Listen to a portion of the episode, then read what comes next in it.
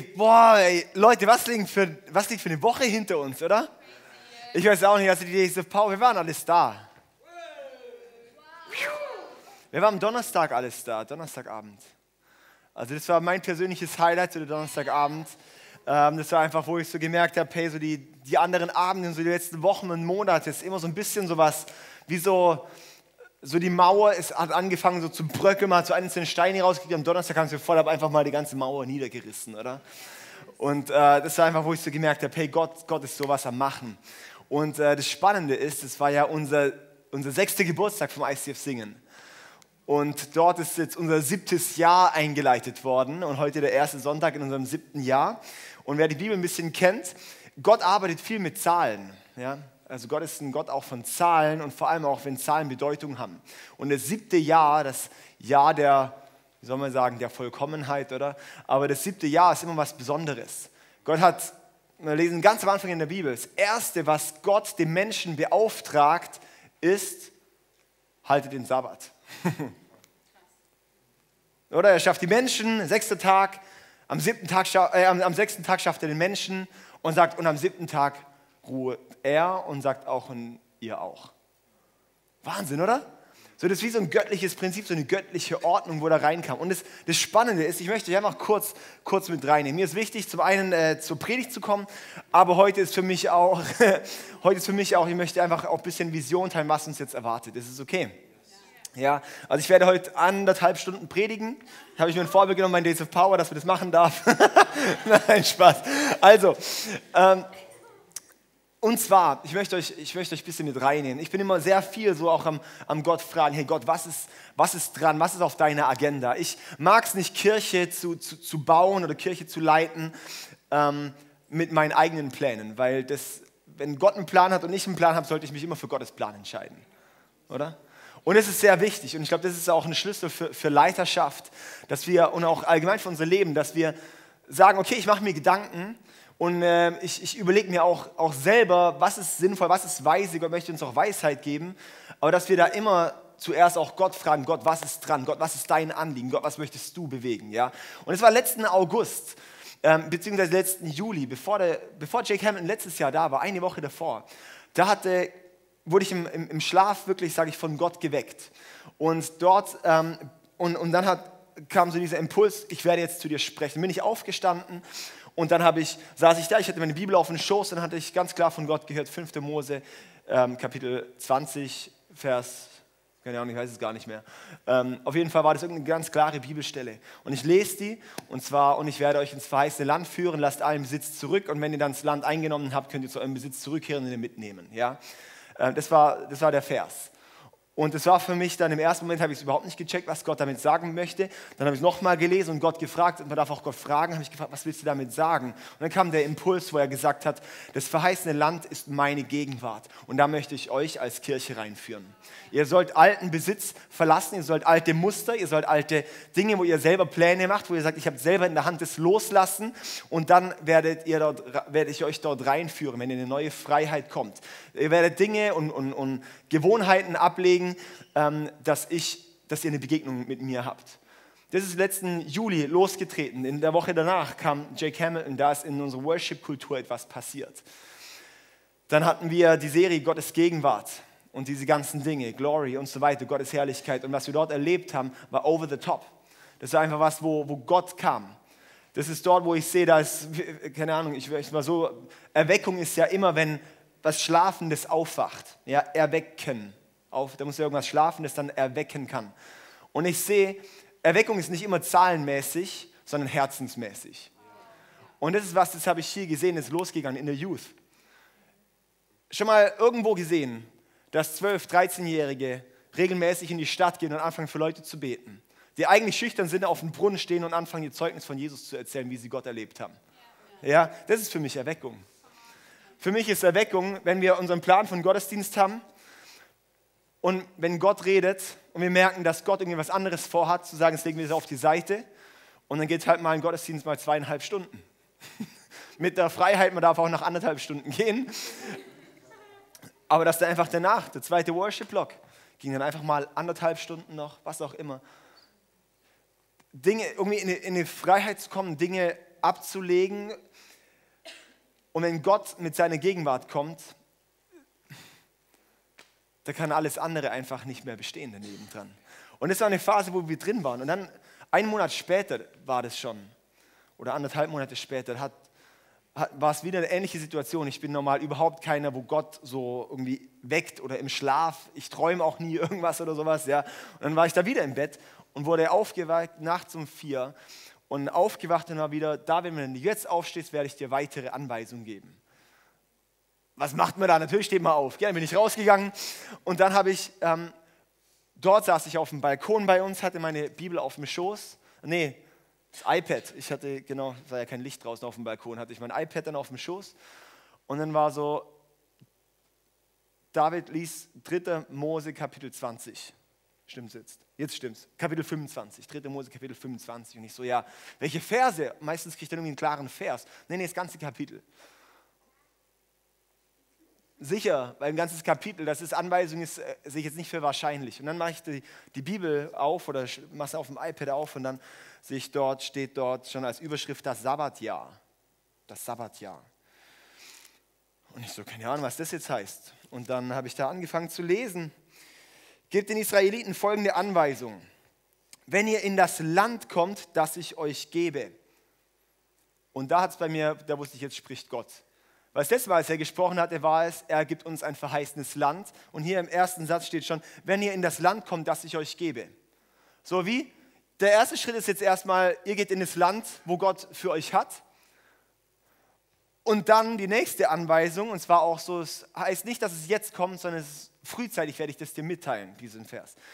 Wenn ihr in das Land kommt, das ich euch gebe, soll auch das Land selbst einen Sabbat für den Herrn einhalten. Sechs Jahre lang dürft ihr eure Felder bestellen, eure Weinberge beschneiden und eure Ernte einbringen. Im siebten Jahr aber soll das Land ein Sabbatjahr, eine Ruhezeit für den Herrn haben. Ja, so auch wichtig, Sabbat und und, äh, und Sabbatjahr, es gibt Leute, die machen Sabbatjahr und so weiter dann auch, gell? Und, und die sagen einfach, ja, ich chill mir da einfach nur The Rabbit und, ähm, und bin den ganzen Tag nur am, am Ferngucken und am, am äh, Verschimmeln. Und das ist kein Sabbatjahr, sondern ein Jahr für den Herrn haben. Während dieses Jahres sollt ihr nichts aussäen und eure Weinberge nicht beschneiden. Bringt keine Ernte von dem ein, was von selbst wächst und lest auch keine Trauben, die an euren unbeschnittenen Weinstöcken wachsen. Das Land soll ein Jahr Ruhezeit haben. Was während des Sabbatjahrs von selbst in eurem Land wächst, soll euch euren Sklaven und Sklavinnen, euren Tagelöhnern und allen Ausländern, die bei euch leben, zur Nahrung dienen, auch euer Vieh und die wilden Tiere, bla bla und so weiter und so fort es da. Und ich konnte da nicht viel mit anfangen. Ich möchte einmal ein bisschen ausführen, dass ihr wisst, was, was läuft, oder? Das ist okay. Ja. Ähm, und das war für mich einfach so, wow, krass, was, ähm, was, was spricht da jetzt gerade Gott? Und dann war auch so, ich habe so gemerkt, okay, das heißt irgendwie was fürs neue Jahr. Ich, so im August fange ich immer an, die nächste Jahresplanung zu machen, ja, so Prediger anzufragen und welche Events stehen an und wie wollen wir irgendwie einen Rhythmus machen und so, ja. Und ähm, dann war es so, okay, cool, vielleicht ist dann so 2018 so wie so ein Sabbatjahr für die Church. Und ähm, ja, das war irgendwie interessant ich habe es dann aber auch für mich persönlich einfach auch so, so genommen, auch diesen Vers, und habe dann daraus einfach auch mal geschlossen, okay, ich werde mal für das Jahr 2018 alle externen Predigtanfragen absagen und so weiter. Und natürlich, wenn man sowas absagt, wenn man Gott gehorsam wird, dann kommen natürlich immer die geilsten Anfragen, ja, wo man denkt, wow, cool, aber ich habe Nein gesagt dann. Und ähm, dann war aber auch gleich dort, als ich da noch saß, war so, hey, und ich werde das stückchenweise dir aufschließen, was es heißt. Ja, so. Und da war ich recht dankbar, weil ich konnte nicht viel mit anfangen an für sich. Es hört sich ja gut an, aber wie soll das in der Praxis aussehen, oder? Fragt man sich jetzt vielleicht auch. Und dann äh, sind wir nach USA gegangen, einen Visionstrip machen und dann dort irgendwie viermal ist mir der Sabbat und die Ruhe gekommen. Ich so, es gibt es ja gar nicht, irgendwas spricht gerade Gott hier. Ähm, und einfach so verschiedene Dinge. Und dann waren verschiedene Begegnungen, war der Drew Neal hier. Und dann hatten wir zusammen im Frühstück gesessen und dann war, saß ich dort und dann war es so, Drew wird ein Stückchen der Auslegung haben. Und, ähm, ich so, okay, cool, bin ich gespannt. Eine Minute später fängt er an, am Frühstückstisch zu sagen, hey, ich möchte euch mal was über das äh, Sabbatjahr teilen. Und ich so, come on, bring it on, hey. Ja. Und hat er dort einfach auch, auch Dinge gegeben, das war wie so ein Puzzlestück wieder. Und dann ähm, waren einfach so lauter verschiedene Puzzlestücke. Und dann war es für mich so, okay, ähm, jetzt kommen wir auch so eine Zeit vorzubereiten, auf eine Zeit, wo man einfach auch mal in ein, in ein Jahr für den Herrn geht.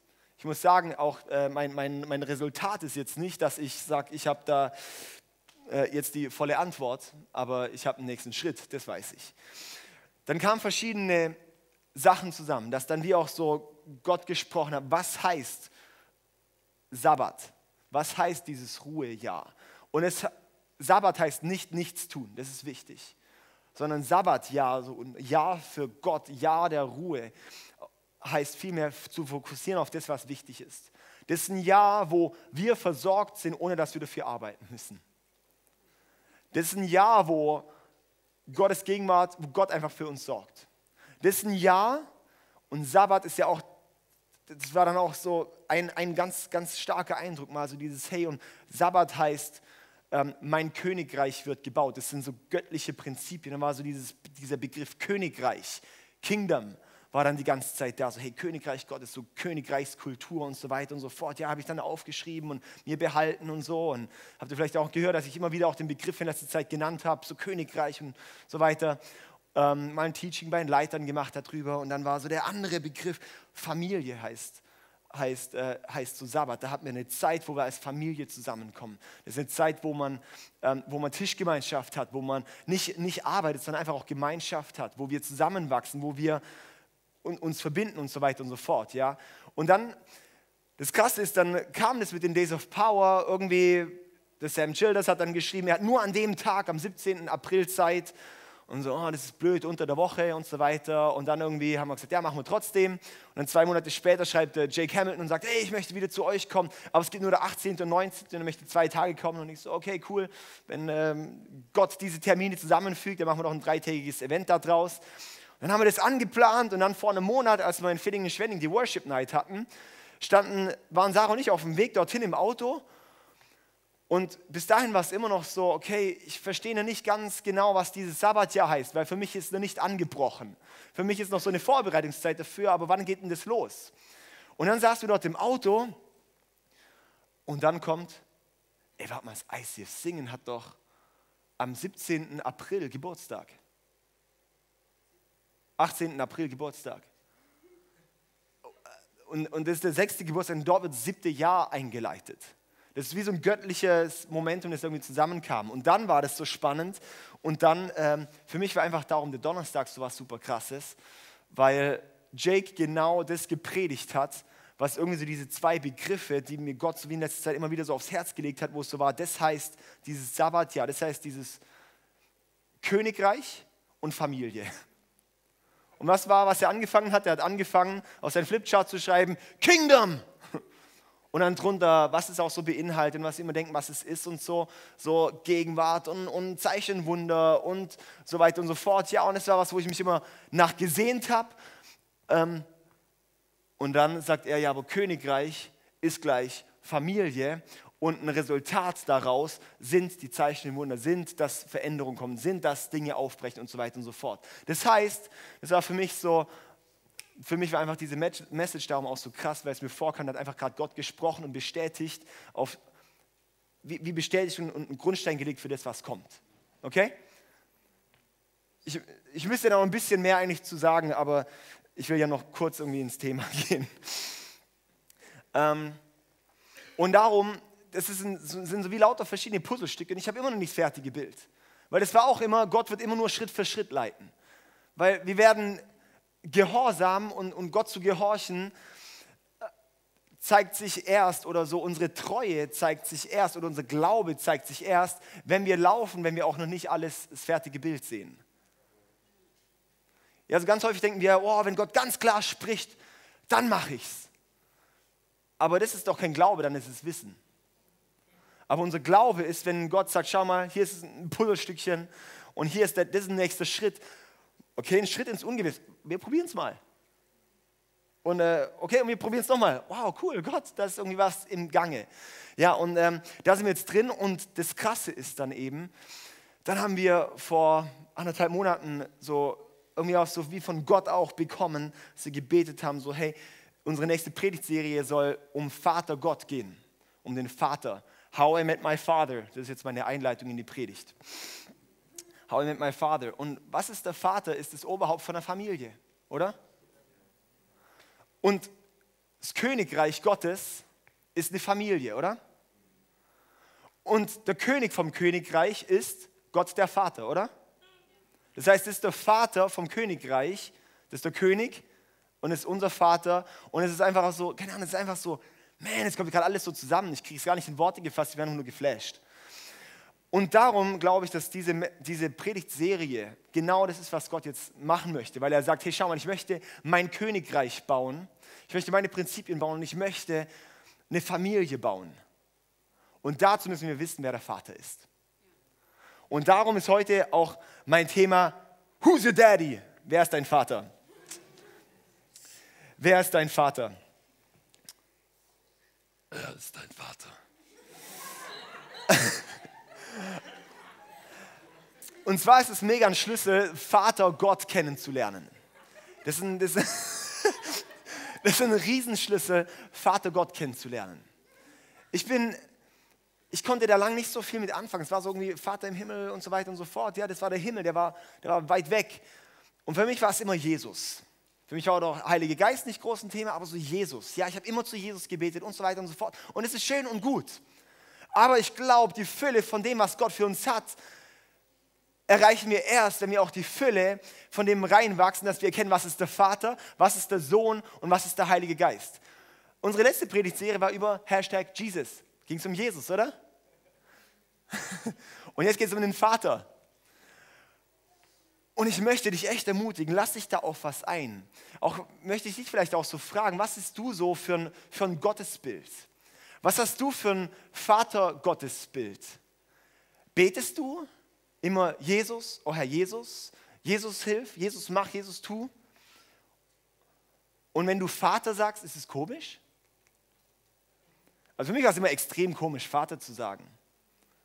Und dann hat Sarah mich immer wieder herausgefordert. Und dann Klar, das Herausfordernde ist eine, aber was dann das andere war, wo ich gemerkt habe, hey, das ist eigentlich was, wo, ich, wo mir fehlt, dass ich den Gott Vater gar nicht richtig kenne.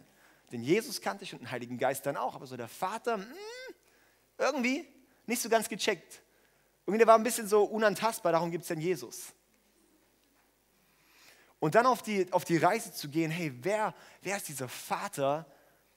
Und Vater ist ja so, wow, das ist so ein, so, so ein starker Begriff, oder? Und ich weiß nicht, was du mit Vater verbindest. Es gibt so verschiedene Vaterbilder, die wir haben. Jeder Mensch von uns hat ein Vaterbild. Also auch einfach, wenn man den Begriff Vater kennt. Das wird meistens eigentlich, wird das Vaterbild natürlich geprägt von, wie man selber Vater erlebt hat. Oder? Mein Vater steht heute an der Technik, das ist mega cool. Also ich bin echt dankbar für das, was ich alles von Vater erlebt habe. Aber es gibt sehr viele Leute, die haben nicht so diese Erfahrung mit Vater gemacht.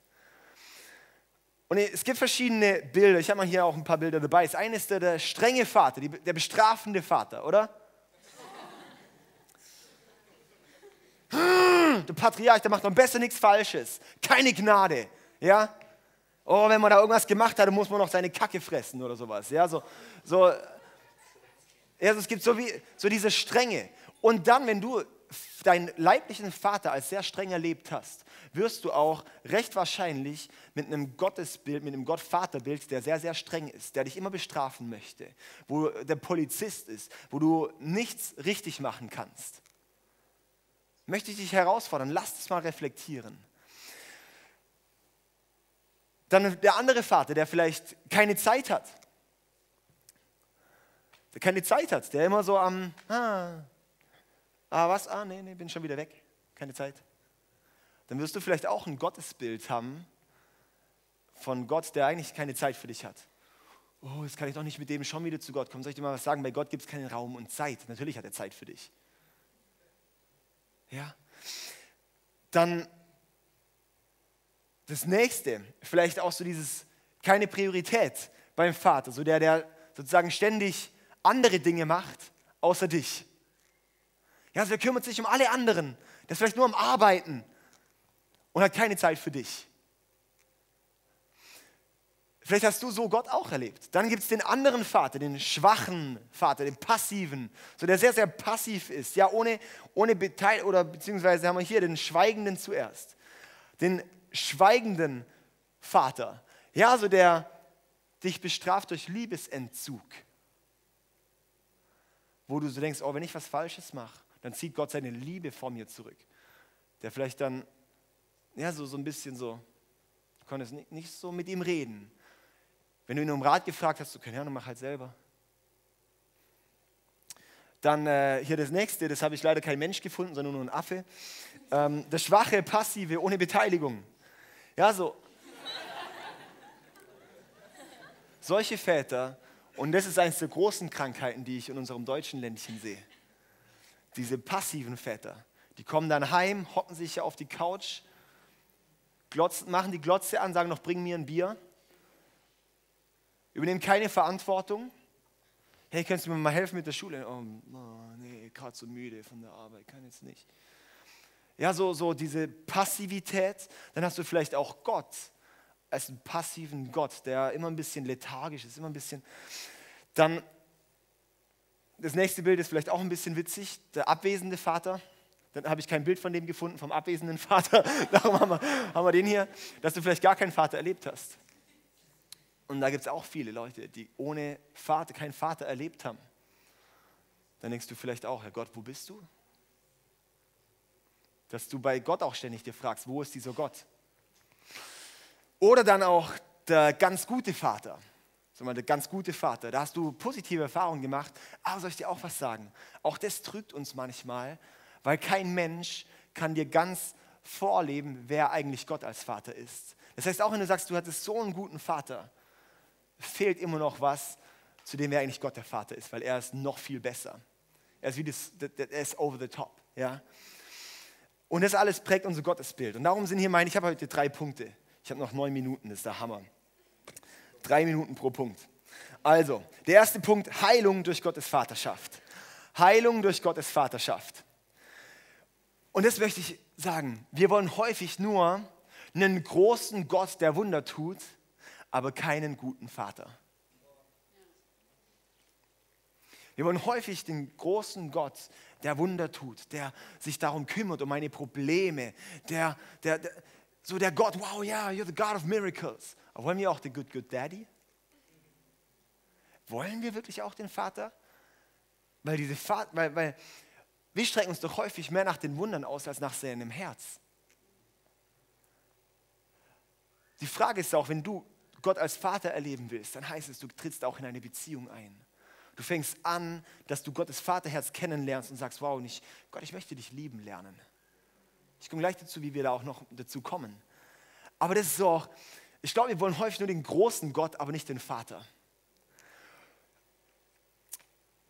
Was sehr spannend ist, Jesus und auch Paulus später, er nutzt diesen Begriff Abba ABBA, vielleicht schon mal gehört, die Band aus Norwegen.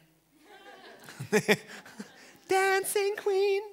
Okay, also. Ähm,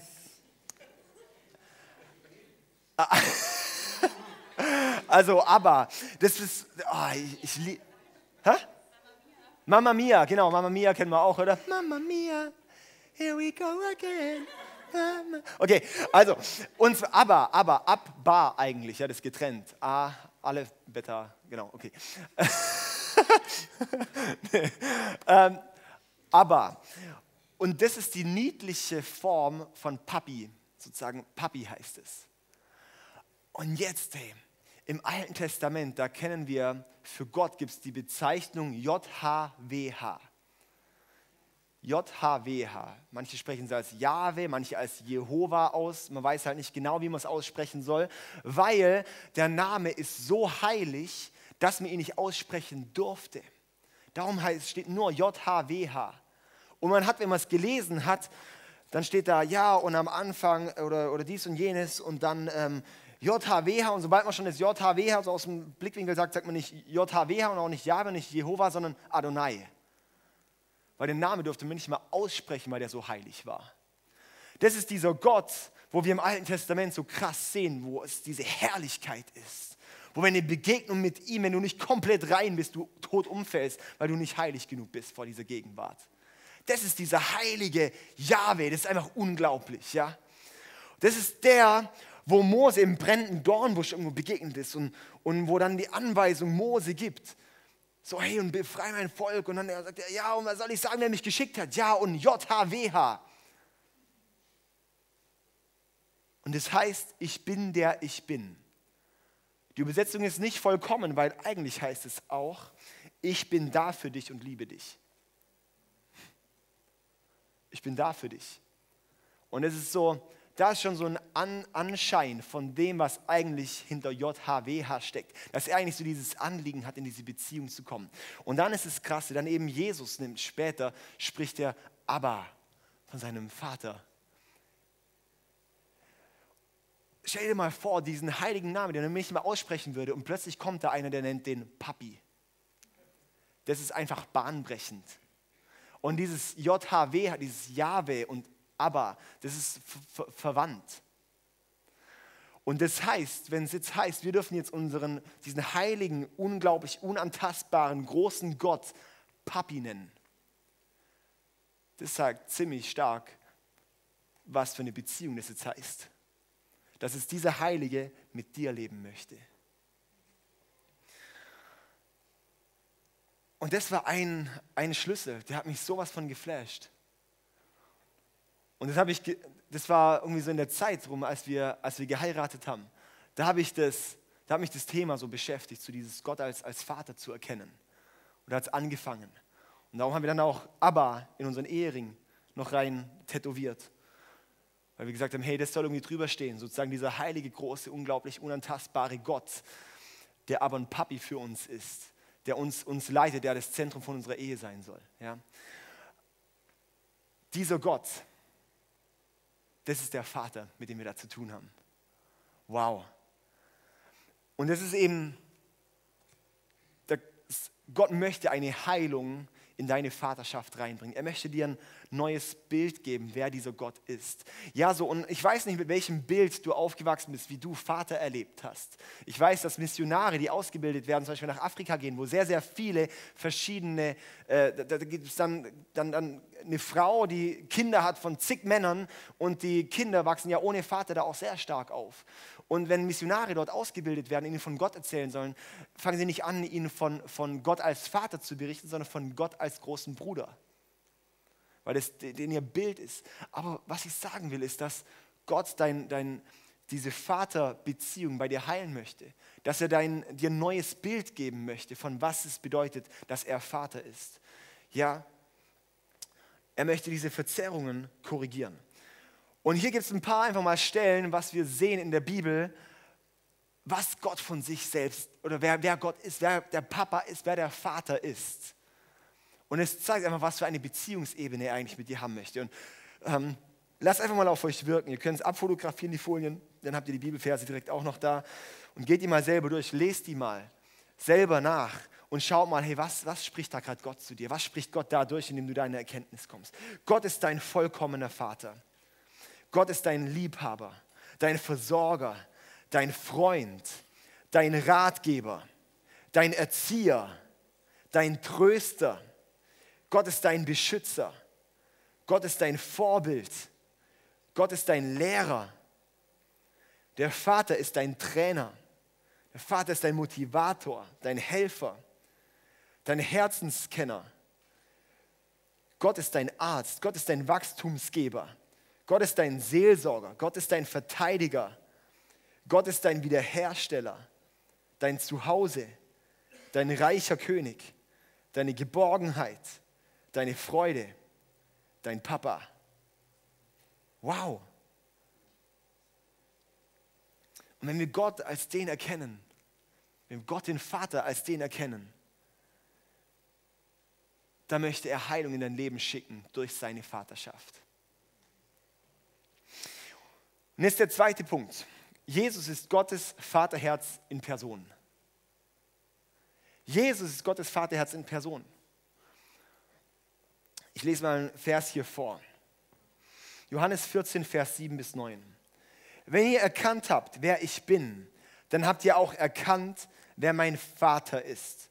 Wenn ihr erkannt habt, wer ich bin, dann habt ihr auch erkannt, wer mein Vater ist. Wow. Doch von nun an kennt ihr ihn und habt ihn gesehen. Philippus sagte, Herr, zeig uns den Vater, dann sind wir zufrieden. Und Jesus erwiderte, Philippus, weißt du denn nach all der Zeit, die ich bei euch war, noch immer nicht, wer ich bin? Wer mich gesehen hat, hat den Vater gesehen. Warum verlangst du noch, ihn zu sehen? Jesus ist Gottes Vaterherz in Person. Wenn du wissen willst, wer der Vater ist, dann schau auf Jesus. Aber jetzt komme ich noch zu was Wichtigem, zum Vers, der direkt davor steht in Vers 6. Der wird oft zitiert und bei der Hälfte abgebrochen. Jesus sagte zu ihm, ich bin der Weg, ich bin der, die Wahrheit und das Leben. Und häufig machen wir da Punkt. Jesus ist der Weg, die Wahrheit und das Leben. Punkt. Das war's. Nee, es geht noch weiter. Und was steht dann dort? Da steht dann, niemand kommt zum Vater außer durch mich. Niemand kommt zum Vater außer durch mich. Das heißt, es ist eine Verheißung, wo er sagt, hey, schau mal, ich bin der Weg, die Wahrheit und das Leben ist wichtig. Aber was sagt er? Ich bin der Weg. Der Weg wohin? Zum Vater.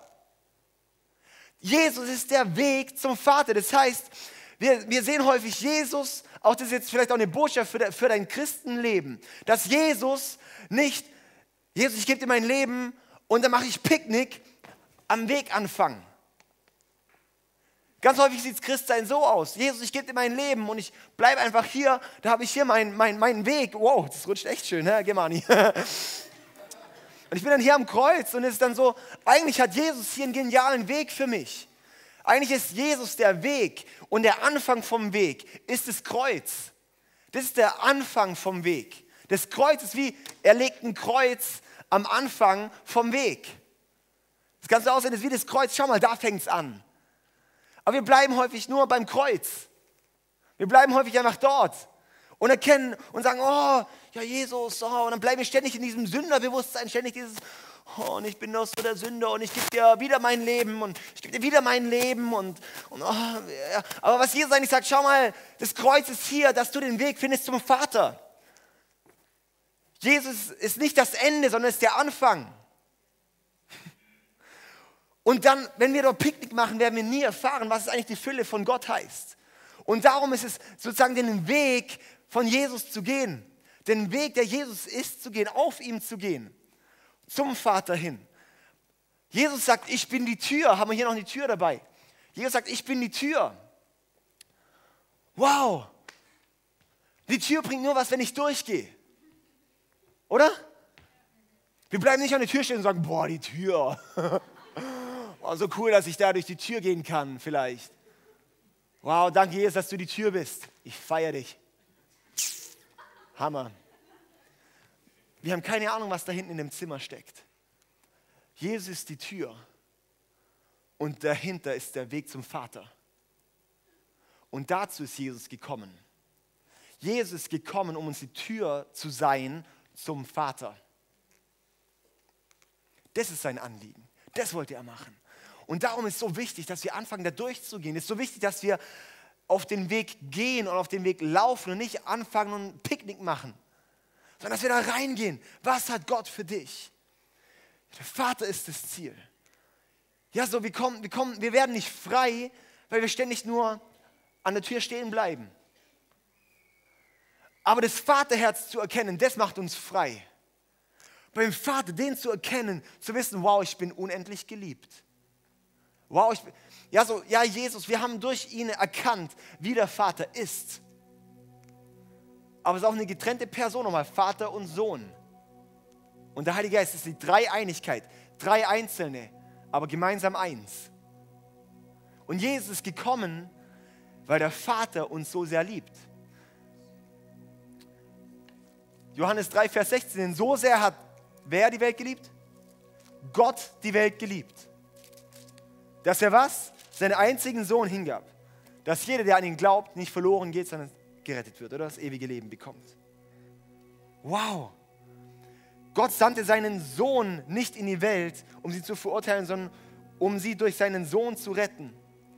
Das heißt, der Vater hat diese Liebe. Darum, wenn du durch den Sohn gerettet wirst, er macht es, dass du mit dem Vater in Beziehung trittst.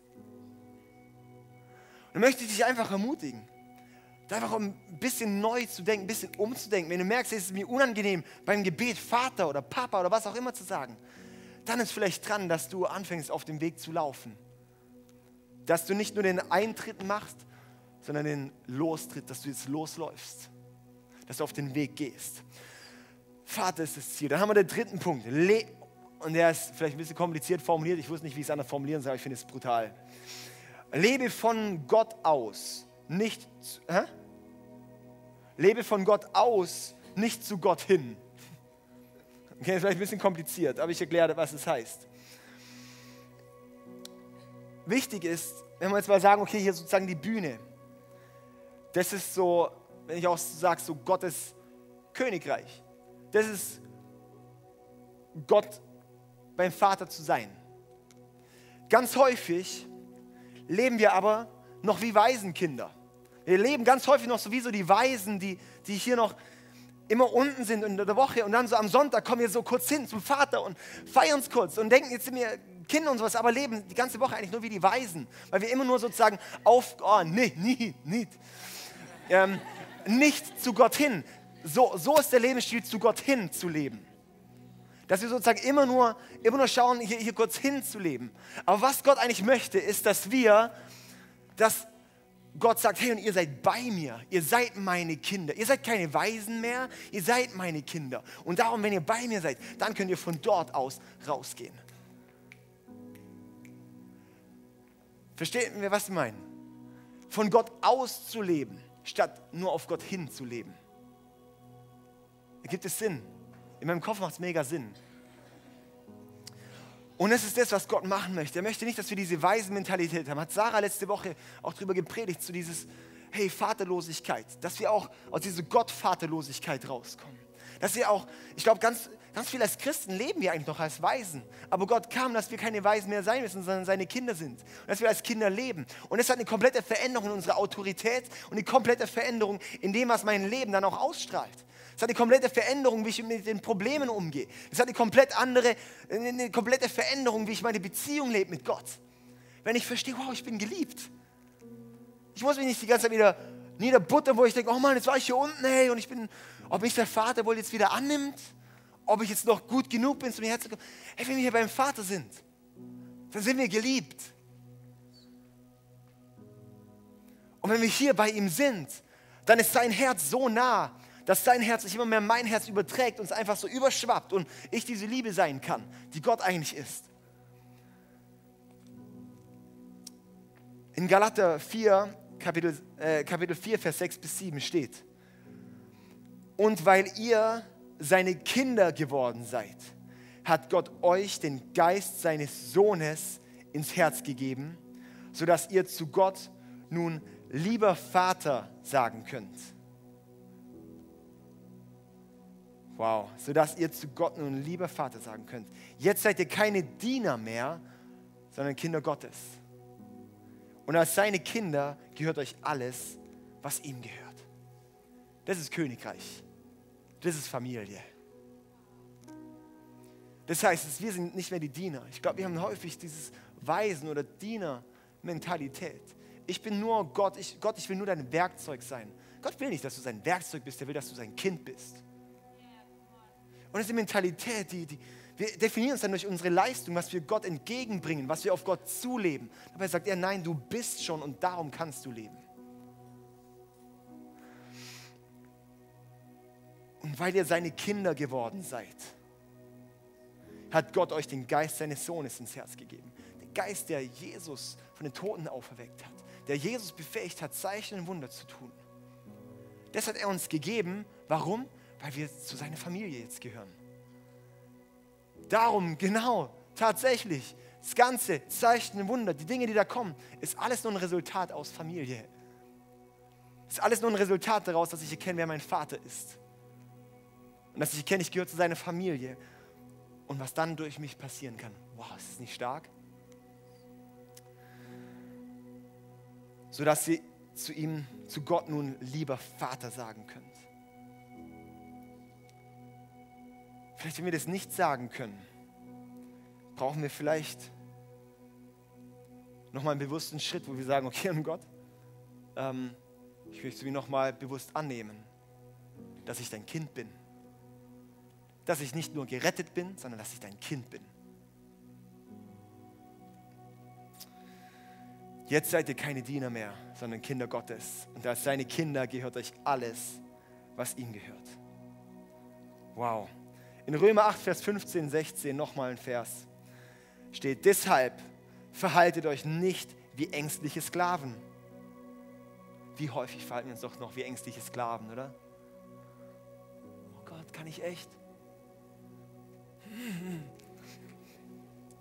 Wir sind doch Kinder Gottes geworden und dürfen ihn aber Vater rufen. Denn der Geist Gottes selbst bestätigt uns tief im Herzen, dass wir Gottes Kinder sind. Wir müssen uns nicht mehr wie ängstliche Sklaven verhalten, sondern wir sind doch Kinder Gottes geworden und dürfen ihn aber Vater rufen. Und das Witzige ist, daraus kommt das Resultat. Wow, ist das nicht Hammer? Ja, und das ist echt was, wo ich, wo ich echt ermutigen möchte. Lass uns da auf den Weg gehen. Lass uns da rausfinden, was heißt es, diesen Vater kennenzulernen? Was heißt es, ah, dass in unserem Herzen da das passiert, was Gott für uns hat, oder? Dass wir erkennen, ich bin Kind Gottes. Und ich möchte jetzt auch den Moment geben. Vielleicht sitzt du hier und sagst, hey, ich, ich, ich kenne diesen Gott eigentlich gar nicht. Ich bin, ich bin kein Kind Gottes. Wie werde ich das Kind Gottes? Durch die Tür, durch den Weg, durch Jesus, durch das Kreuz. So werden wir Kinder Gottes, wenn wir dann auf den Weg gehen und laufen. Und dann möchte ich dir jetzt die Möglichkeit geben, wenn du sagst, hey, du möchtest heute dein Leben diesem, diesem, diesem Gott geben, du möchtest heute dieses Kind Gottes werden, wie in die Familie aufgenommen zu werden, dann möchte ich einladen. Dann kannst du jetzt einfach gleich, ich werde, ich werde mit dir ein Gebet beten. Und dann kannst du da einfach so gezielt auch, auch Gott dein Leben hingeben. Und das ist sozusagen der Startschuss. Das ist nicht das Ziel, sondern es ist der Startschuss in das neue Leben. Und dann heißt es eben, auf dem Weg zu laufen. Darum gibt es viele verschiedene Kirchen, die dich da unterstützen können und möchten. Dich zu unterstützen, auf dem Weg mit diesem Jesus zu laufen. Aber ich möchte dir jetzt die Möglichkeit geben, wenn du heute merkst, ey, irgendwie heute möchtest du in diese Beziehung eintreten, heute möchtest du dieses Kind werden von Gott, dann kannst du jetzt einfach mit mir gleich beten, okay? Und vielleicht bist du aber auch schon keine Ahnung, schon lange irgendwo mit im Glauben so, so dabei. Bist vielleicht noch ein Diener. Bist irgendwie vielleicht, fühlst dich als ein Sklave Gottes. Dann gib heute Gott auch bewusst nochmal dein Leben als Kind Gottes. Sagst du, Gott, ich gebe dir bewusst auch, ich möchte bewusst auch dein Kind sein. Danke, dass du mich aufnimmst. Ja? Okay, lass uns zusammen die Augen schließen. Also die Augen schließen. Und ich möchte jetzt ermutigen, wenn du merkst, hey, das irgendwie ist jetzt bei dir dran, Kind Gottes zu werden, dann kannst du es einfach gleich, wenn ich auf drei zähle, deine Hand heben. Und es ist einfach auch ein wichtiger Schritt, das wie auch zu bekennen und zu sagen, ja, schau, ich bin, ich bin dabei. Das ist wie ein Statement. Und dann genau mich einfach damit und zusammen beten, okay? Also eins, Jesus liebt dich unglaublich. Er ist für dich gekommen und für dich ans Kreuz gegangen, dass du mit Gott jetzt in ein Leben eintreten kannst. Zwei, warte keinen anderen Tag, sondern sag heute, hey, ich gehe auf den Weg. Sag heute, ich möchte heute Kind Gottes werden. Und dann drei, wer es jetzt einfach so merkt, hey, ich, bei mir ist es heute dran, kannst du jetzt einfach jetzt direkt deine Hand heben. ist so gut. Gut. Yes, ich sehe die zwei Leute. So gut. Ist noch jemand da, der auch heute sagt, er möchte.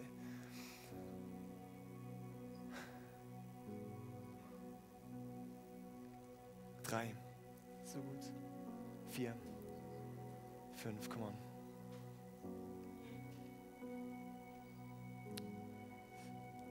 Sechs.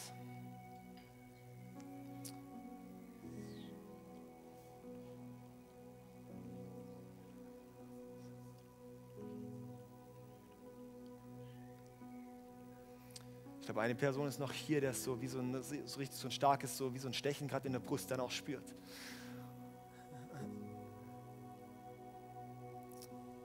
Yes. Sieben, come on. So gut, hey, lass uns doch einfach mit den sieben Leuten zusammen beten, okay? Und lass uns auch als Church einfach dann damit mit unterstützen beim Gebet.